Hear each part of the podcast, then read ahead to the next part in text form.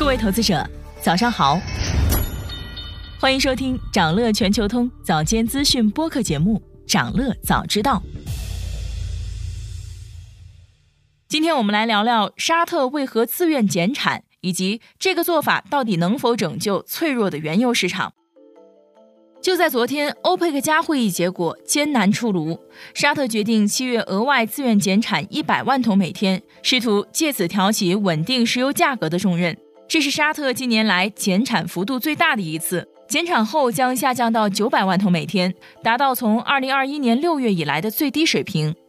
欧佩克加其他成员国的合计产能目标对比之前的计划没有发生变化，不过已经有的减产计划会延长到二零二四年年底。在额度的分配上，阿联酋明年的配额获得了提升，也因此使得部分非洲国家的配额有所减少。沙特是欧佩克成员国里唯一拥有充足闲置产能和储存能力的国家，能够轻松减产和增产。沙特的能源大臣说，七月的额外减产还可能会延长。为了原油市场的稳定，沙特将采取一切必要的行动，并且不希望外界预测到他们要做什么。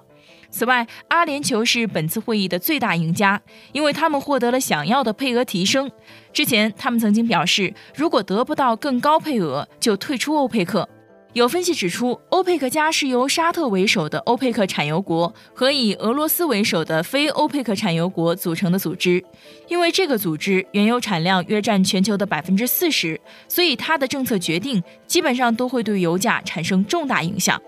那比如说，在今年的四月份，欧佩克加出人意料地决定减产，推动国际基准布伦特原油价格在当时上涨了大约九美元。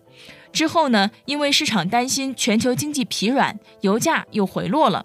但是在刚过去的这个周末，欧佩克家的决定发出了一个明确的信号：他们愿意设定并捍卫价格底线，试图挫败投机者，使得油价走高。而接下来的短期油价走势将是寻求稳定的沙特和空头交易员之间的较量。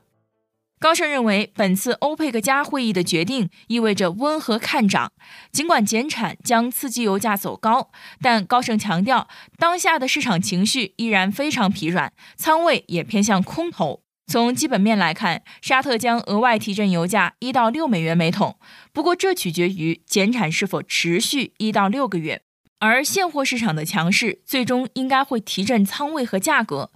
最新数据显示，原本能源股在对冲基金做空中的净风险最低。目前这一情况已经发生了变化。本周价格下跌，对冲基金加速了对美国能源股的抛售。美国能源股的名义净卖出为十周以来最大。现在市场普遍认为，打击卖空者，力求市场稳定，是沙特大幅减产的重要原因。最近几个月，沙特能源部长阿卜杜勒阿齐兹一直对卖空者耿耿于怀。就在上月末，原油遭遇了十年来的最凶猛做空，沙特喊话空头，提醒他们小心，说要让他们继续感受到痛苦。经纪商在一份报告中指出，会议的结果强调了沙特对市场上的空头水平感到不安，而不是表明对需求前景的担忧。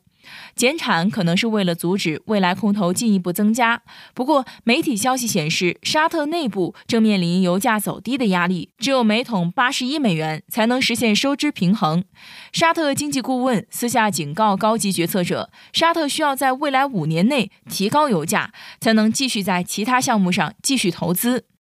瑞银大宗商品分析师认为，对沙特来说，在全球没有处于经济衰退的背景下，每天九百万桶是非常低的产量水平。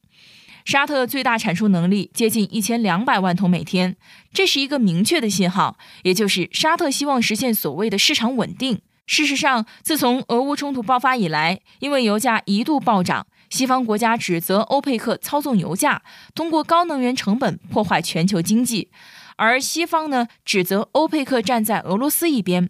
欧佩克方面则回应说，西方国家在过去十年的印钞行为导致通货膨胀，是他们迫使欧佩克采取行动来维持他们主要出口产品的价值。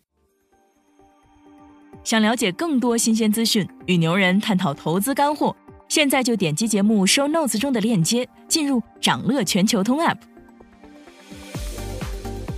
以上就是今天掌乐全球通、掌乐早知道的全部内容，期待为你带来醒目的一天。我们将持续关注明星公司和全球宏观重要事件，也期待你的订阅。我们明早再见。